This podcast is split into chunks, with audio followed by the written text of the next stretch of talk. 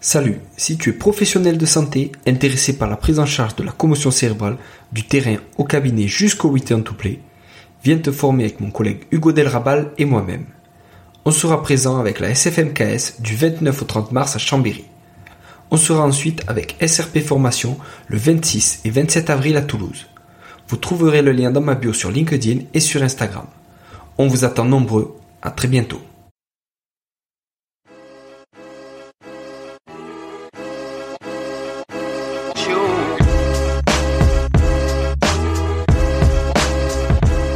Bonjour à tous et bienvenue sur le podcast Objectif Performance, le podcast pour construire son haut niveau. Toutes les deux semaines, je vais interviewer des kinés du sport, prépa physique, coach ou autres qui amènent et accompagnent leurs athlètes au plus haut. On parlera dans une première partie de leur parcours, d'où viennent-ils, où ont-ils étudié, voyagé et commencé leur carrière, ensuite de ce qu'ils font actuellement et de ce que cela peut nous apporter en pratique, quel est leur sujet de recherche actuel, en quoi cela peut améliorer nos compétences, et enfin, on abordera leur mentor, leur livre préféré et comment est-ce qu'on peut les contacter. Comme d'habitude, je compte sur vous pour mettre 5 étoiles à cet épisode sur nos minutes et sur Apple Podcast avec un petit commentaire. De la même manière, je vous encourage à partager cet épisode sur les réseaux sociaux, notamment en story sur Instagram. C'est ce qui me fait le plus avancer et faire connaître le podcast. Bonne écoute à tous. Salut Flavio. Salut Julien. Merci à toi d'avoir accepté ma demande d'interview. Ben, merci beaucoup pour l'invitation, ça fait super plaisir. Ouais, carrément. Écoute, euh, est-ce que tu peux déjà commencer par nous donner ta définition personnelle de la performance? Ouais, vaste question, hein, comme à chaque fois dans tes podcasts. Moi, j'aime beaucoup la réponse de, de chacun. Euh, écoute, pour moi, euh, par définition, la performance, c'est le dépassement de soi par la structuration, je dirais, l'optimisation de tous les déterminants de la performance. Et ils sont euh, ils sont larges, euh, c'est vaste. Donc euh, donc voilà, pour moi c'est ça. Par, définition, la performance c'est le dépassement de soi avant le dépassement des autres. Et, et, je trouve que ça passe par par une structuration, par des fondations solides et par ensuite l'optimisation de chaque détail, de chaque 1%, de chaque déterminant de la performance. Donc voilà, je sais pas si c'est très clair. Mais si, si, top, top. Et, et comme déterminant de la performance, à quoi tu, tu penses à quelque chose en particulier? Bah, il y a un peu tout hein, dans, dans les sports d'endurance. Euh, je pense qu'il y a d'abord une capacité, euh, enfin, de l'endurance fondamentale d'avoir d'avoir d'avoir une bonne base là-dessus puis après euh, euh travailler tout ce qui va être euh, fractionné, endurance de force, euh, force explosive, euh, même sur des sports d'endurance. Ça, c'est des choses qu'on oublie souvent, mais t'as as, l'étude de Blagrove, par exemple, en 2018, qui montre que même la plio et même les gammes chez mmh. chez des marathoniens peut augmenter la performance. Mmh. donc, c'est des choses qu'on oublie qu'on oublie enfin qu'on passe à l'âge souvent je pense c'est des choses qui peuvent être optimisables. Euh, mais plein d'autres choses aussi telles que le sommeil. Euh, le sommeil pour moi c'est vraiment quelque chose d'assez important. Et pour moi c'est vraiment l'un des déterminants premièrement de la santé euh, et ensuite de la performance. Euh, donc voilà ça peut être tout ce, ce genre de d'éléments là super super. Et alors est-ce que tu peux nous expliquer un peu d'où tu viens où, où tu as fait tes études etc Ouais, alors moi j'ai eu mon diplôme de kiné à Grenoble en 2010, euh, l'IFMK de Grenoble, et en fait, euh, moi j'ai grandi à Valence, je fais l'école à Grenoble, et la particularité à Grenoble, c'est que on sortait avec un DE et un Master 1. Mmh. Euh, donc en fait, on avait la possibilité de continuer en master 2. Donc euh, j'ai fait un master 2 en STAPS qui s'appelle Mouvement, Performance, Santé, Ingénierie. Euh, qui s'est fait donc de en 2011. Enfin, je l'ai eu en 2011 et mmh. je voulais absolument faire ce master là puisque euh, il y avait un stage de six mois à l'étranger et donc je suis parti euh, six mois dans euh, au Canada, Canada mmh. anglophone. Euh, dans l'un des, des, meilleurs labos de, de recherche musculosquelettique qui s'appelait, en tout cas à l'époque, qui s'appelait, c'est l'université de l'Alberta, mmh. donc à Edmonton. J'ai passé six mois là-bas, euh, où euh, en fait j'ai fait mon mémoire de recherche là-bas. Donc on a fait une étude clinique, une étude randomisée. On comparait euh, l'approche Mackenzie à un programme de stabilisation, notamment l'approche australienne, euh, tout ce qui était à l'époque Paul Hodges, Gwendolyn Joule, Richardson, tous ces, ces gens-là qui avaient pas mal publié sur le transverse. Et on a fait une petite étude randomisée, non, non publiable, euh, puisqu'il y avait très peu de gens, euh, elle n'était pas assez, euh, pas assez puissante. Euh, mais c'était un superbe, superbe, une superbe expérience. J'ai appris énormément de choses. Et, et, voilà, j'ai eu aussi un, un, poste un petit peu d'assistant de, recherche, donc je participais à des projets. Je faisais la petite main, je faisais du, euh, du phoning. Euh, je répondais aux patients qui étaient qui appelaient pour participer à des études, euh, mhm. voir si ils passaient les seuils de score parce que tu sais pour intégrer une une étude clinique, en tout cas au Canada à cette époque-là, enfin ça dépend des protocoles, mais il fallait que tu aies un certain niveau de disability, de, de handicap fonctionnel pour être représentatif des gens qui Donc en fait, je faisais un screening par exemple des patients lombalgiques euh, sur le score d'ossuacerie, euh, si euh, voilà si pouvait intégrer l'étude. Euh, voilà, j'ai participé aussi à d'autres projets de recherche, euh, notamment d'Arnold Wong euh, sur les manipes vertébrales. Mmh. Voilà, pas mal de, de petits trucs comme ça. Et, donc voilà, et puis bah, mon parcours, donc j'ai fini. Et, et c'était pas compliqué pour un, un francophone de débarquer comme ça dans un, euh, tu vois, sur de la recherche, sur des trucs. Peut-être en 2010 en France où on avait, euh, je pense quand même du, du, retard. Et voilà, en tant que francophone et avec le retard qu'on avait peut-être en, en, francophonie, notamment en France, débarquer comme ça, faire de la recherche et en anglais, comment comment tu fais? Alors c'est ça le truc, c'est qu'en fait, moi, à l'époque, j'avais un gros intérêt pour le muscle squelettique, la kiné du sport, mais aussi pour le rachis. Et en fait, je me suis dit, il y a forcément quelqu'un dans ce monde qui est francophone et qui est dans une province anglophone. Euh, et en fait, je l'ai, trouvé. C'était euh, un professeur qui est maintenant associé professeur à, à l'université de l'Alberta qui s'appelle Eric Parent, qui mmh. euh, en fait était spécialisé dans le rachis, qui avait les mêmes intérêts que moi et qui a fait son université à Laval. D'ailleurs, Blaise, euh, ils ont été dans la même université puisqu'il a été à l'université Laval. Je crois qu'ils sont croisés, ils se connaissaient de, de vue.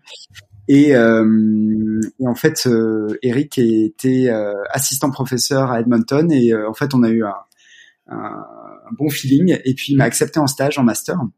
Donc moi j'ai appris l'anglais, euh, je parlais pas un mot d'anglais à, la base. Euh, j'ai appris avec, je me souviens à l'époque, euh, How I Met Your Mother, la série.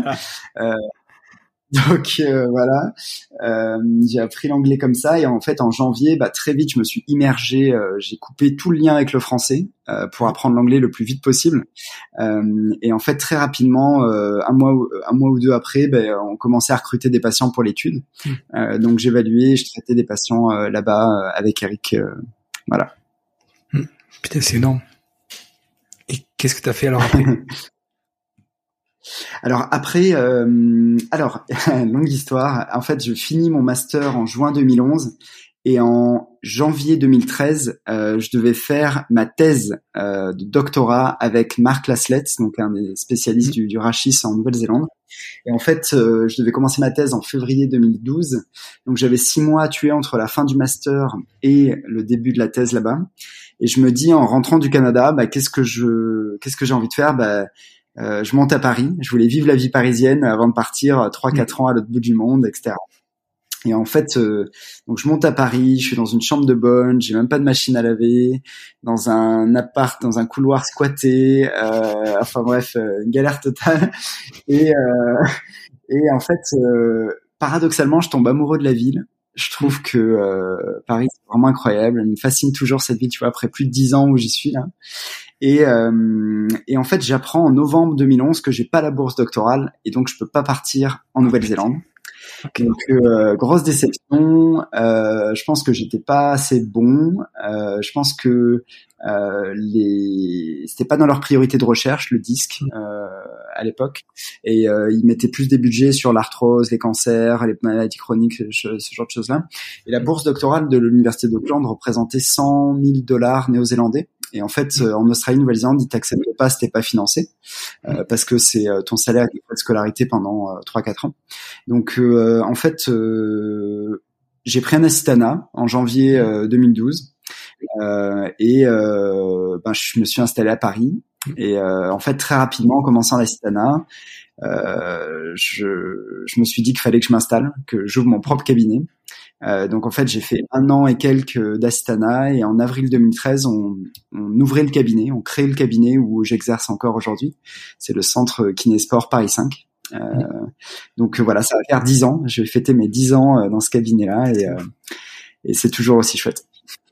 Ouais, ouais. Ah, c'est ouf, c'est ouf. Et, et parce que t'as pas euh, t'as pas eu entre guillemets que ça comme projet parce que t'as fait d'autres choses et, et notamment l'agence BP. À quel moment justement tu tu te dis ben voilà maintenant euh, j'ai libéral, ça me plaît, mais je veux pas que ça, je veux autre chose. À quel moment ça arrive? Ouais, en fait, euh, ben, en ben, courant 2014, en fait, avec François Villiers, euh, mon associé de l'agence, euh, on a été pas mal investi dans l'associatif, notamment dans l'association française francophone Mackenzie. Mm. On avait co-organisé aussi les JFK. On était très, voilà, très dans l'événementiel, kiné, etc.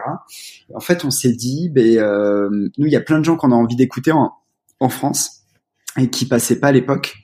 Euh, et on s'est dit, bah écoute, on va les faire venir quoi. Et en fait, au même moment, bah il y a Guillaume Deville, mon autre associé d'agence, qui voulait faire à peu près le même projet, euh, qui voulait inviter des, des, des, speakers un peu internationaux. Et, euh, et en fait, on s'est dit, bah allez les gars, on s'associe et puis on, on invite des, des gens qu'on a envie de faire venir. Donc en fait, au début, c'est parti d'un gros délire. On s'est dit, on a trop envie de l'écouter. Lui, on adore ses publics, on adore ce qu'il fait, on le trouve super intéressant. On l'a vu en conférence. Allez, go, on l'invite et puis on verra bien si ça prend. Si ça prend pas, mm. Pire, bah tant pis. Fait, euh, gros carton. Euh, on lance donc euh, l'agence en 2000, février 2015 et en courant fin d'année 2015, on fait venir Mike Stewart pour un cours incroyablement novateur pour l'époque, puisque là, on est en 2015, donc il y a sept ans, et on parlait de communication avec les patients douloureux chroniques, comment expliquer la douleur aux patients douloureux chroniques en utilisant des métaphores, etc. Chose qui maintenant, on en parle de plus en plus, tout le monde essaie, tout le monde le fait un peu, etc.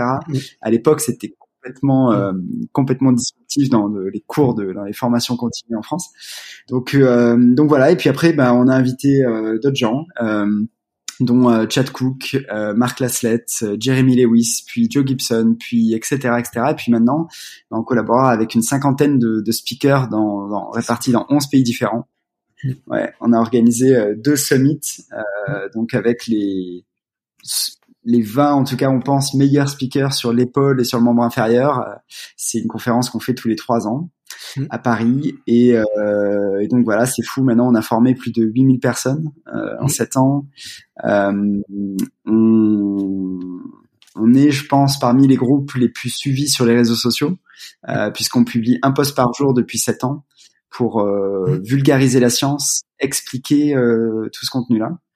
Et, euh, et donc voilà. Et les gens bah, nous le rendent super bien. On a souvent des feedbacks euh, euh, très gentils, très très chouettes et ça nous donne l'énergie pour continuer. C'est énorme. Et, vous êtes présent pas qu'en France, il me semble, vous êtes présent aussi ailleurs en francophonie, c'est ça? Ouais, exactement. En fait, ça aussi, c'est parti d'un gros délire. Alors, bah déjà, nous, on a des, des, formations en présentiel et en e-learning. Donc, euh, par définition, le e-learning, tu peux le faire où tu veux. Donc, on a des, des participants mmh. euh, au Québec, en Belgique, beaucoup, en Suisse.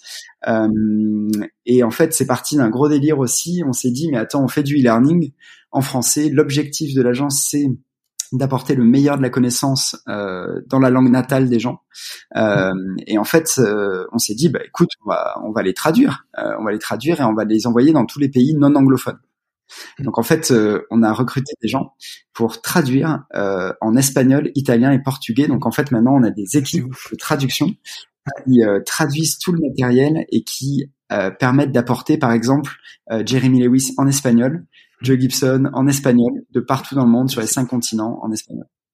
Donc en fait, on a aussi des, des clients d'Amérique du Sud, euh, aux États-Unis, au Mexique, euh, en Espagne, euh, et puis ben, un peu en Italie, et puis là on commence le, le Portugal, donc le mmh. Brésil notamment et, et le Portugal. Donc euh, voilà, ouais, c'est une aventure, c'est une aventure humaine assez incroyable puisqu'on est une quarantaine maintenant dans l'agence. Mmh.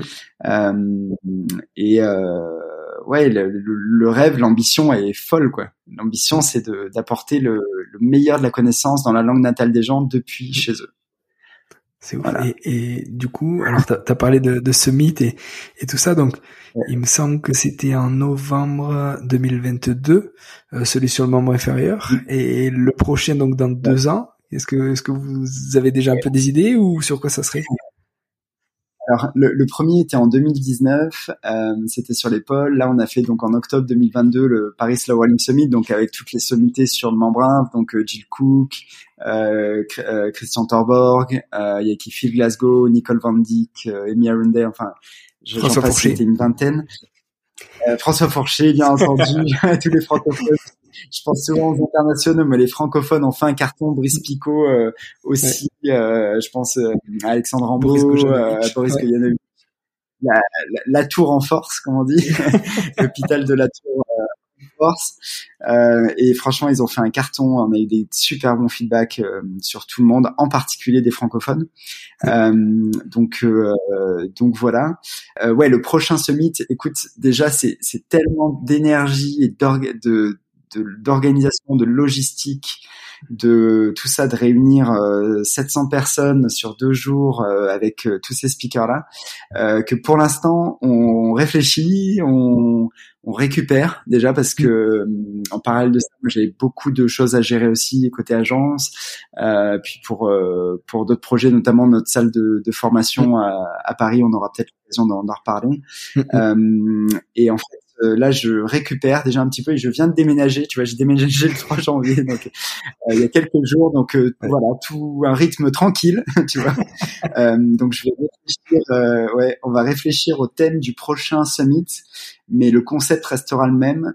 C'est d'avoir les meilleurs orateurs, les meilleurs chercheurs et les meilleurs cliniciens au monde sur la thématique qu'on choisira. Et on se met aucune limite en termes de thématique. tout est possible. Euh, donc on, on, regarde, on écoute, on se laisse inspirer, porter par euh, par les gens et le jour où ça trouvera une forme de cohérence euh, pour faire un summit euh, digne de ce nom, on, on organisera ça. Ouais. ah, ah c'est top, c'est top. Et hum, alors en plus de ça, parce que ça, ça suffisait pas, tu t'occupes aussi beaucoup de la clinique du coureur euh, côté Europe, c'est ça?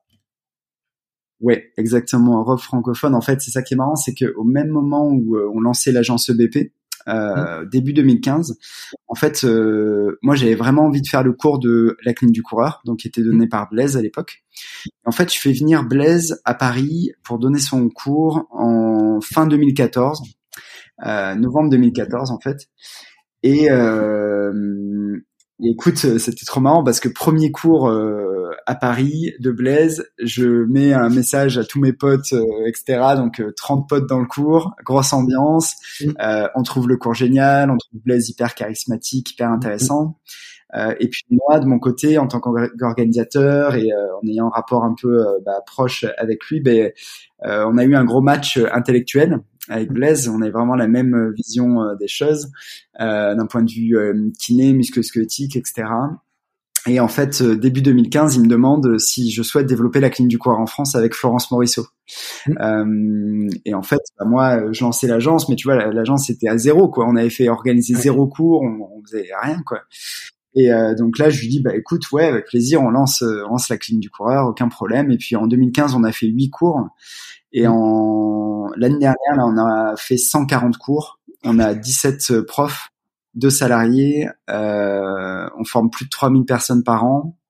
Euh, et euh, et c'est ouf. Et donc en 2000, 2017, on a vraiment lancé la filiale en France, mmh. euh, donc dans laquelle je suis associé avec euh, Florence euh, Morisseau et la clinique du Coureur Canada, dans laquelle il y a, il y a pas mal de gens. Et là, on vient de d'ouvrir à différents associés en France aussi. Mmh. Euh, donc voilà. Euh, et moi, j'ai hérité donc du poste de directeur général de la clinique du mmh. coureur euh, France, qu'on appelle Running Education. Ici, le nom de l'entité, c'est Running Education. Mmh. Et donc, euh, c'est moi qui suis un petit peu. Bah, j'ai eu d'abord le rôle d'enseignant principal.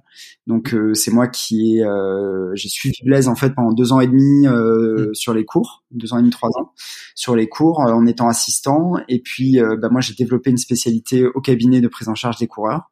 Mmh. donc maintenant, j'ai 50% de ma patientèle qui fait de la course à pied, j'ai 80% de, de kiné du sport, et le reste c'est du rachis un peu d'épaule de temps en temps, un peu de, de cervical euh, que j'aime bien, ça, ça, change un peu. Donc une pratique très très orientée, très orientée coureur, très orientée sport. Euh, et euh, et voilà. Et donc je, je suis enseignant principal pour la clinique du coureur et donc j'ai contribué à former les, les, enseignants qui ont suivi.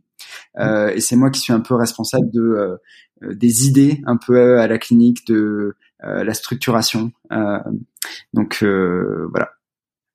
Ah, c'est c'est ouf, c'est ouf. Et alors pour, pour ceux qui n'ont pas encore écouté euh, l'épisode avec Blaise, c'est l'épisode 43 et euh, qui, qui, marche aussi euh, super bien, bien évidemment, et connaissant Blaise. Et tu as parlé de charisme, c'est exactement ça. Et même à l'oral, tu sens qu'il maîtrise, qu'il est à l'aise et c'est c'est vraiment quelqu'un voilà d'intéressant à écouter et je pense encore plus à, à connaître.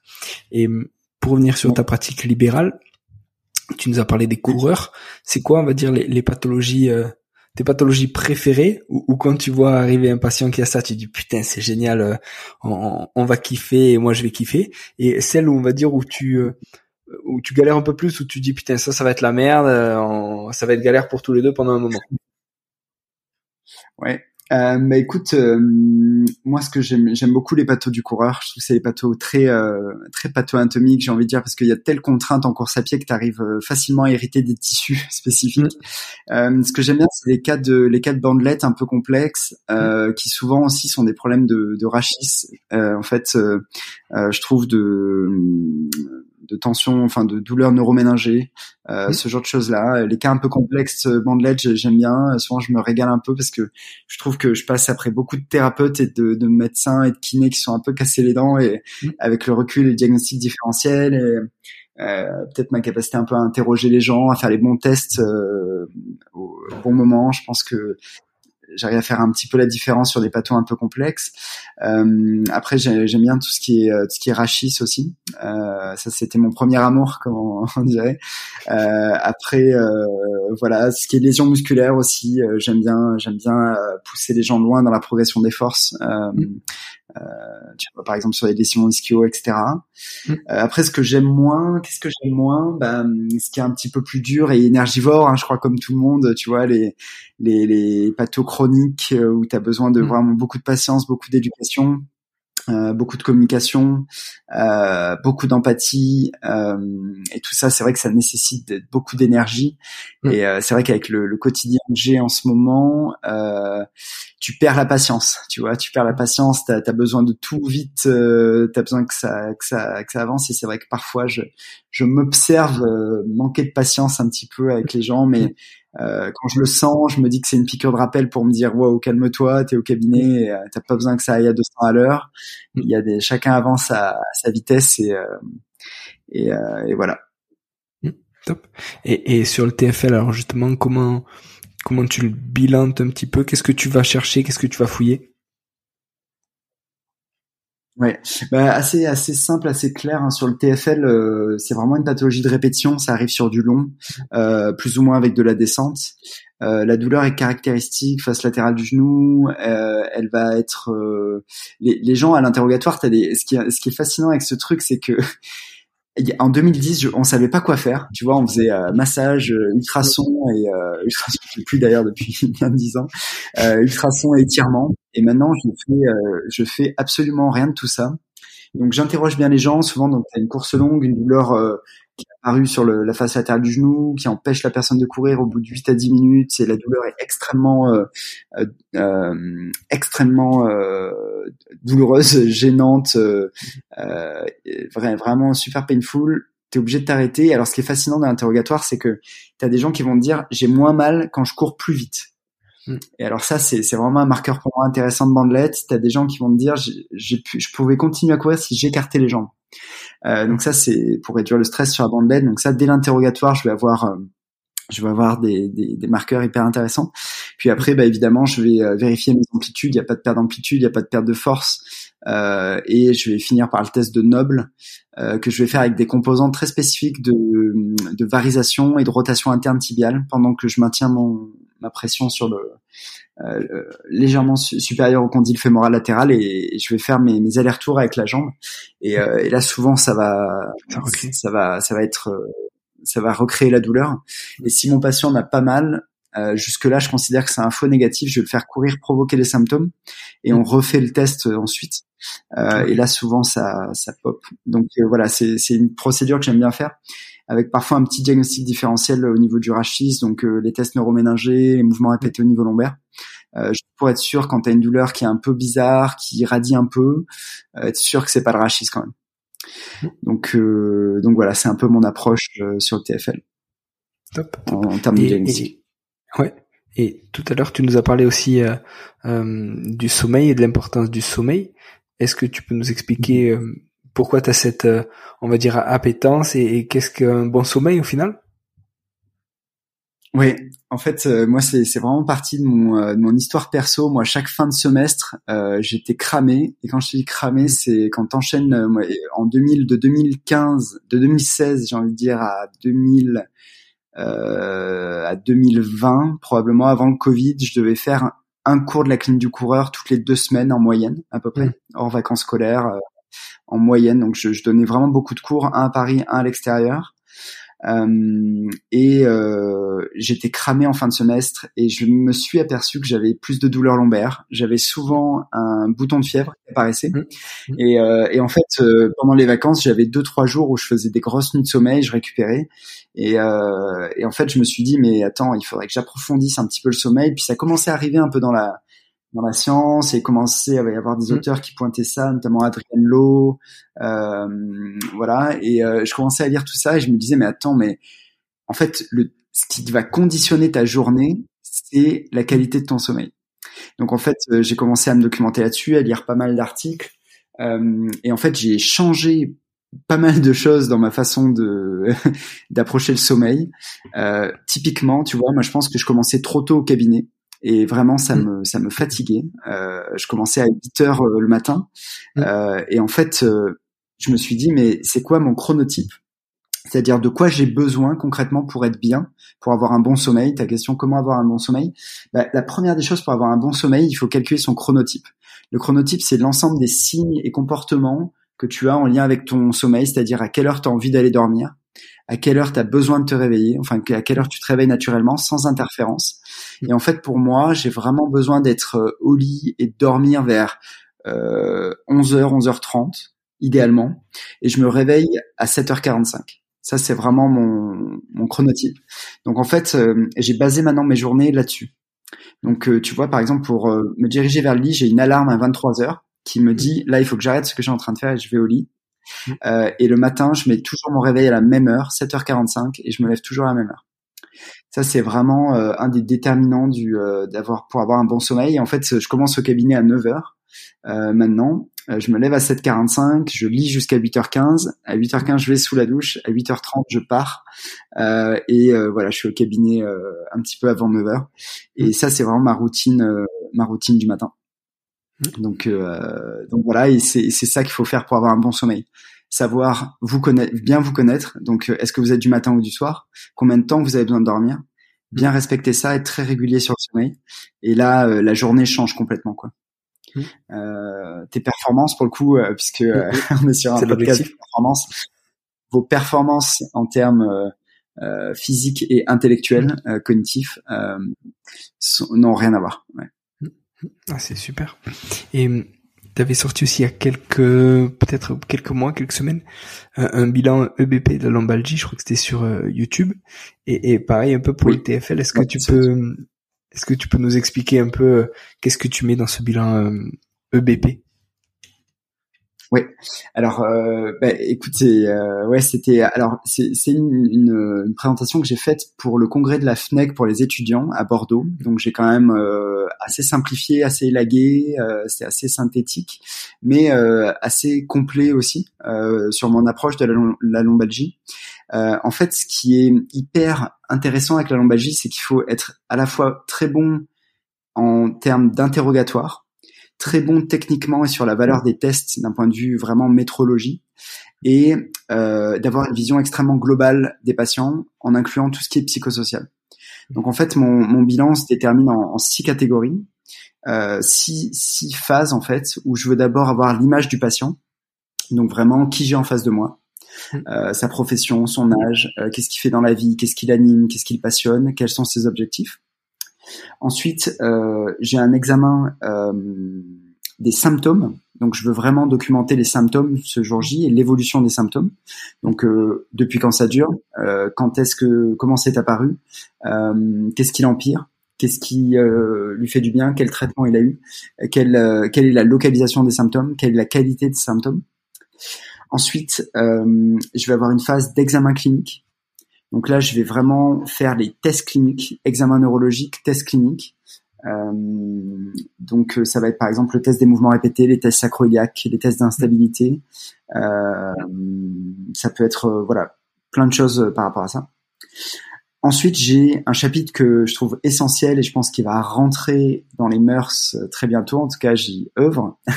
c'est l'aspect modulation. Parce qu'en fait, tu as ton patient, mm. tu as ses symptômes, tu as l'examen clinique et après tu as comment est modulé, comment sont modulés ces symptômes en fait. Euh, parce que tu as plein de facteurs de la modulation de la douleur, dont le sommeil. Donc j'ai un gros chapitre sommeil où je vais vraiment questionner mon patient profondément sur le sommeil. Euh, ensuite j'ai un, chapitre, euh, enfin j'ai un onglet un peu stress. je veux percevoir est-ce qu'il a un stress, que ce soit perso ou pro. je veux voir s'il a de l'anxiété. Je veux voir s'il est heureux au taf, s'il a de la reconnaissance au taf et si c'est un taf qui lui plaît. Mm. Euh, et, euh, et, enfin, j'ai une ligne ouverte sur euh, voilà la vie perso, des événements mm. voilà qui ont pu arriver. et une fois que j'ai ça, modulation, j'ai après j'ai je, je, regarde enfin les examens paracliniques, donc tout ce qui va être imagerie et blood test par exemple. Et, et enfin, je vais avoir ma conclusion. Et dans ma conclusion, j'ai diagnostic patho-anatomique possible ou pas possible ça, souvent, tu sais, quand on parle de diagnostic, les gens, ils ont l'impression que les gens qui s'intéressent au diagnostic arrivent à poser un diagnostic sur tout le monde. Mm, mm. tu vois, notamment au niveau du rachis. Mm, en fait, ça c'est vraiment une grosse erreur. En fait, euh, dans plein de cas, euh, très fréquemment, au niveau du rachis, tu n'es pas en mesure de faire un diagnostic patho-anatomique. Est-ce que c'est le disque, les articulaires postes, as sacroiliaque ou autre chose Et donc moi, dans plein de cas, je mets diagnostic patho-anatomique pas possible. Et ensuite, je mets dessous euh, mes modulateurs de la douleur. Donc en mm. fait, j'ai checkbox et je veux dire euh, la douleur est modulée par le sommeil, par le stress, mm. par une dépression, par euh, etc. Ensuite, j'ai des, des, cases pour euh, des scores fonctionnels. Tu vois, typiquement, si je sens, enfin, si mon patient a des douleurs dans de multiples zones, qu'il a une douleur constante, etc., je vais lui faire passer un CSI, donc le Central Sensitization Inventory pour la, mm. la douleur euh, nociplastique. Euh, et euh, enfin, bah, je vais avoir euh, toute ma prescription, conseil que je vais lui transmettre par mail aussi. Donc prescription d'exercice en termes de dosage, euh, répétition, euh, série, fréquence dans la journée, moment de la journée, temps de maintien, tempo, enfin toutes les, les caractéristiques d'une prescription d'exercice, plus des conseils sur bah, l'aspect psychosocial, le sommeil, pourquoi pas la nutrition, etc. Ouais. Donc c'est une approche, tu vois, à la fois, euh, ouais, à la fois très euh, très technique du réalisation des tests et statistique et compréhension du raisonnement bayésien. Euh, tu vois, au sens où ta probabilité euh, pré-test va influencer euh, enfin ta probabilité pré-test et ton test vont influencer ta probabilité post-test. Donc vraiment une, un aspect très technique et statistique là-dessus et en même temps euh, voilà une grosse compétence je pense de communication, d'empathie et de d'intégration de, l'aspect psychosocial. Mmh. Ah, c'est pour résumer ouais. Mmh. super, ouais, quelques limites euh, ouais. Et pour ceux qui n'ont pas vu la vidéo, je pense que donc les gens vont aller la voir ouais, de suite après. Ouais, surtout que c'est une longue vidéo d'une heure trente où voilà, je détaille tout ça. Euh, voilà, donc c'est euh, c'est c'est assez accessible hein, puisque c'était à, destination de, de, des étudiants, euh, au sens où euh, je rentre pas dans voilà tous les détails des tests et la métrologie et tout ça, mais euh, mais voilà, ça donne déjà une bonne base, je pense, en ligne. Euh, voilà à voir et à revoir. super, super. Et, j'ai eu la chance aussi d'interviewer euh, pour l'épisode 31, euh, donc euh, Emric pour euh, M ton kiné que tu connais très bien. Et euh, on avait parlé, il, il, avait parlé de toi justement que tu l'avais aidé sur l'article sur le CrossFit. Donc il avait envoyé dans plein de box de CrossFit pour savoir à quelle pathologie, à quelle zone anatomique était touchée, etc. Et est-ce qu'il y a une suite? Alors l'article a été publié, il me semble. Et, et, quelle est la suite? Est-ce que vous allez euh, euh, en faire autre chose, continuer euh, dans, dans, ce sens-là, ou tu vois quelle est quelle est la suite à donner? Oui. Bah, écoute, ouais. Alors une petite anecdote que je te donne, je sais pas si tu savais, mais en fait, Émeric, on s'est rencontrés parce que il, s'était explosé le dos en CrossFit ouais. à une époque où il n'avait pas du tout la même hygiène de vie et la compréhension d'entraînement qu'il a aujourd'hui. j'aime bien raconter cette anecdote parce que c'est c'est quand même c'était quand même folklorique parce que en fait il, il s'explose le dos début septembre sur un soulevé de terre et euh, en fait, euh, moi, je le vois, je vois au cabinet et il était vraiment question de se faire opérer, etc. Mm. Et moi, je lui dis non, écoute, moi, je pense qu'il faut qu'on travaille un peu ensemble. Ça va être dur, ça va être peut-être un peu long, mais si on peut éviter de toucher là, mm. euh, ça sera vraiment bien. Et écoute, ça s'est bien passé. Euh, il a pu retrouver euh, ses performances. Il s'en est sorti. Puis maintenant, il a explosé ses PB et, mm, et, et c'est chouette et puis il se gère je pense beaucoup beaucoup mieux qu'avant. Et en fait de là est née euh, une amitié et puis euh, il devait faire un petit travail sur le, le CrossFit. Et en fait ça s'est transformé en grosse étude en grosse étude puisqu'il a il avait un gros réseau dans le CrossFit. Donc euh, on a interrogé 74 box et on a eu 3000 réponses.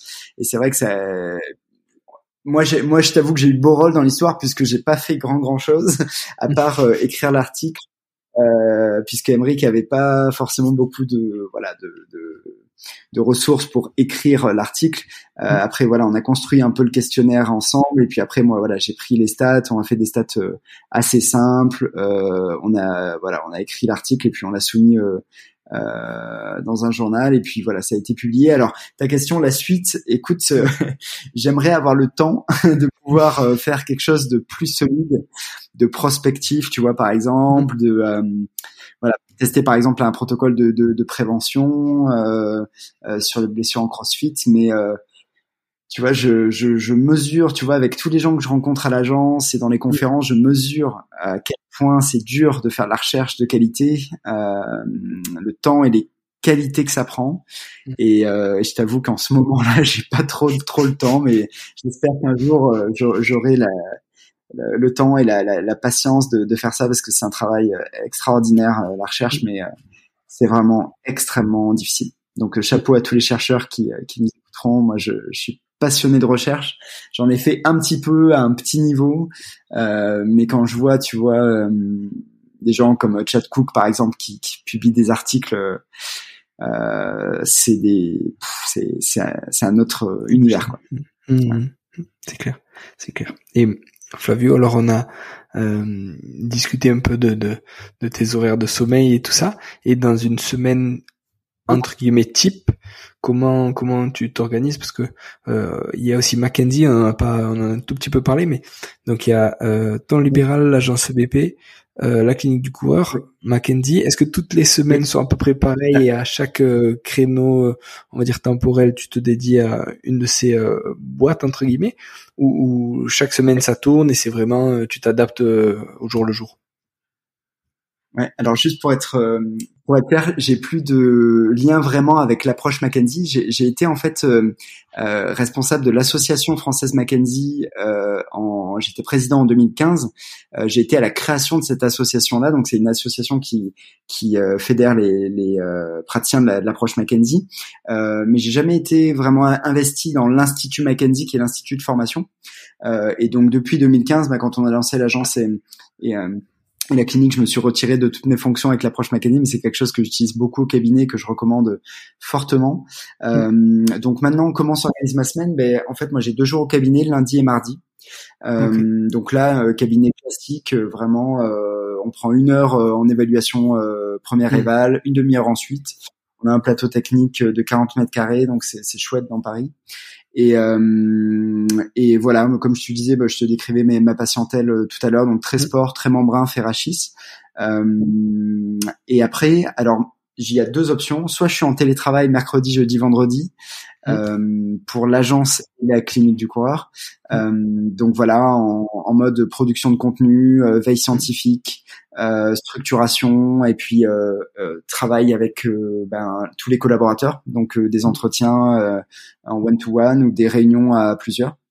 voilà et avec les speakers aussi, euh, beaucoup de liens avec les speakers puisque c'est c'est euh, c'est moi qui euh, contribue à voilà à construire les, les, programmes de formation, les les e-learning, etc. Et donc soit je fais ça, soit je donne les cours de la clinique du coureur. Donc c'est souvent euh, jeudi, vendredi, samedi, dimanche, ou mm. mercredi, jeudi, vendredi, samedi. Euh, mm. Et donc là, soit je donne les cours à Paris, soit je me déplace euh, ailleurs. Donc voilà, les semaines sont bien intenses. moi, mon année est divisée en de septembre à décembre, extrêmement intense. Je coupe toujours à Noël, c'est un moment important pour moi, en famille, etc. Donc ça, c'est incompressible. Euh, et après, de janvier à mi-juillet, c'est très intense aussi. Et par contre, je coupe complètement de juillet à début septembre. Euh, et quand je coupe pendant les vacances, moi je coupe complètement, c'est-à-dire euh, je supprime toutes les applis, euh, je suis injoignable, juste pour euh, juste pour les urgences, par SMS ou par appel. Ouais, mm. c'est ma façon de, de, de, fonctionner. Mais le reste de l'année, c'est vrai que c'est assez intense, mais j'ai une déconnexion totale. Ouais. Mm. Mm. Ah, c'est top, c'est top. Et alors, qui sont tes, tes mentors et tes sources d'inspiration? Ouais. Alors mes mentors, euh, moi un de mes, plus grands mentors, bah, ça a été Marc Laslett euh, dans son approche euh, patin atomique, ses recherches extrêmement bien euh, écrites, poussées. J'aime sa réflexion, j'aime son charisme. Euh, après, il peut, il peut avoir aussi des côtés un peu vieille école puisque bah, il, a, il a quand même 70 ans, euh, mais il est inarrêtable. Tu vois, il revient enseigner là à Paris en mars. Euh, là, mm. euh, il fait un tour. Il fait, il va enseigner en Égypte, après en Pologne.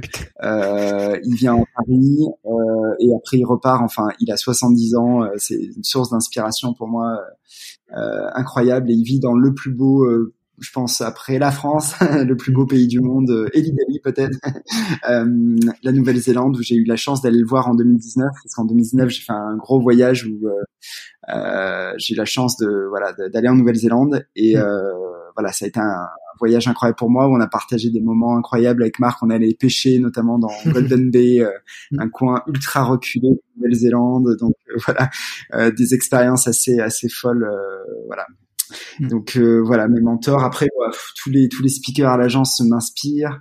Euh, mes collègues à la clinique du coureur m'inspirent aussi beaucoup. Euh, donc voilà pour pour la kiné quoi. Ouais, c'est top, top. Et en termes de livres préférés, performance ou, ou autre, qu'est-ce qui t'a marqué? Ouais, alors en termes de, de livres, euh, alors c'est marrant, ça n'a rien à voir, mais c'est ce que j'étais en train de lire euh, là. C'est un livre. Alors je, je lis beaucoup d'articles. Euh, je lis, euh, j'aime bien aussi tout ce qui est euh, sociologie, en fait, vraiment la société, ce genre de choses-là. Et le, le dernier bouquin le plus inspirant j'ai trouvé le plus incroyable que j'ai lu. Euh, c'est un bouquin d'une philosophe qui s'appelle Chantal Jacquet euh, et le titre du, du bouquin ça s'appelle Les transclasses ou la non-reproduction. En fait, c'est vraiment une analyse euh, sociologique de euh, de euh, comment se dire du, euh, du changement de, de classe sociale, du changement de classe sociale dans un sens ou dans l'autre. Et en fait, elle détruit un peu le, le mythe du self-made man et elle te mhm. te fait te rendre compte de toutes les influences, euh, tu vois, parce que souvent les gens me, me disent mais ah c'est incroyable tout ça, euh, ce que tu fais, machin et tout, mais en fait euh, tu te rends bien compte et je me rendais compte avant de lire ce livre, hein, mais que en fait le, le, mythe du self-made man n'existe pas. En fait, tu as eu consciemment ou inconsciemment des influences de beaucoup de gens. Euh, c'est souvent le cercle familial, mm. euh, mais aussi des rencontres, des profs, des enseignants, des, des colonies de vacances, des, des voyages, des copains qui ont forcément nourri euh, qui ont forcément nourri quelque part une, une ambition, une, une, une envie de, de s'émanciper. Et c'est vrai que j'ai trouvé beaucoup de réponses dans ce bouquin. Euh, vraiment, ça, ça m'a beaucoup parlé. Et puis, ça, ça éclaire aussi beaucoup de choses d'un point de vue santé, puisque, euh, puisque euh, d'un point de vue sociologique, les, euh, en fait, là, tu sais, dans l'aspect biopsychosocial, on pense souvent biopsycho, mais l'aspect mm. social est essentiel aussi dans, mm. dans la compréhension de la douleur des gens.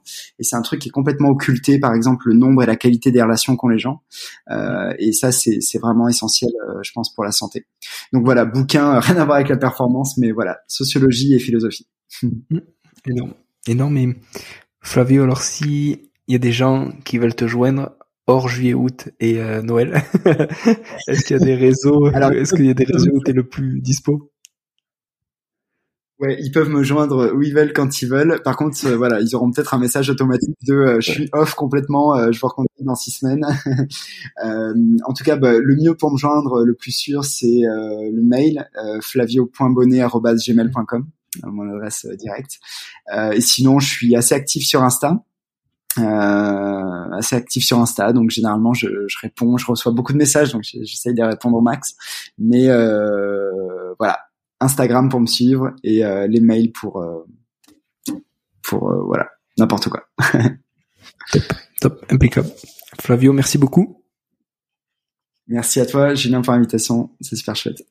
Avec plaisir et à, très bientôt. J'espère que je pourrai venir pour le prochain Paris. alors ça pas l'Overlim, mais le, le, prochain summit à, à Paname ou ailleurs. Yes, avec grand plaisir. En tout cas, merci pour l'invitation et merci euh, pour ton podcast. C'est euh, toujours un plaisir de t'écouter. Merci beaucoup. Salut Flavio. Voilà. Merci d'être allé au bout de cet épisode. J'espère que vous êtes régalé autant que moi. Si vous voulez m'aider, le mieux est de partager cet épisode au plus grand nombre. Parlez entre vous. Débriefez-le que ce soit en live ou sur les réseaux. Qu'en avez-vous retenu? En quoi cet épisode peut vous aider à construire votre haut niveau? N'hésitez pas non plus à me faire un retour ou à me proposer des personnes à interviewer, je répondrai avec plaisir. À très bientôt pour un nouvel épisode.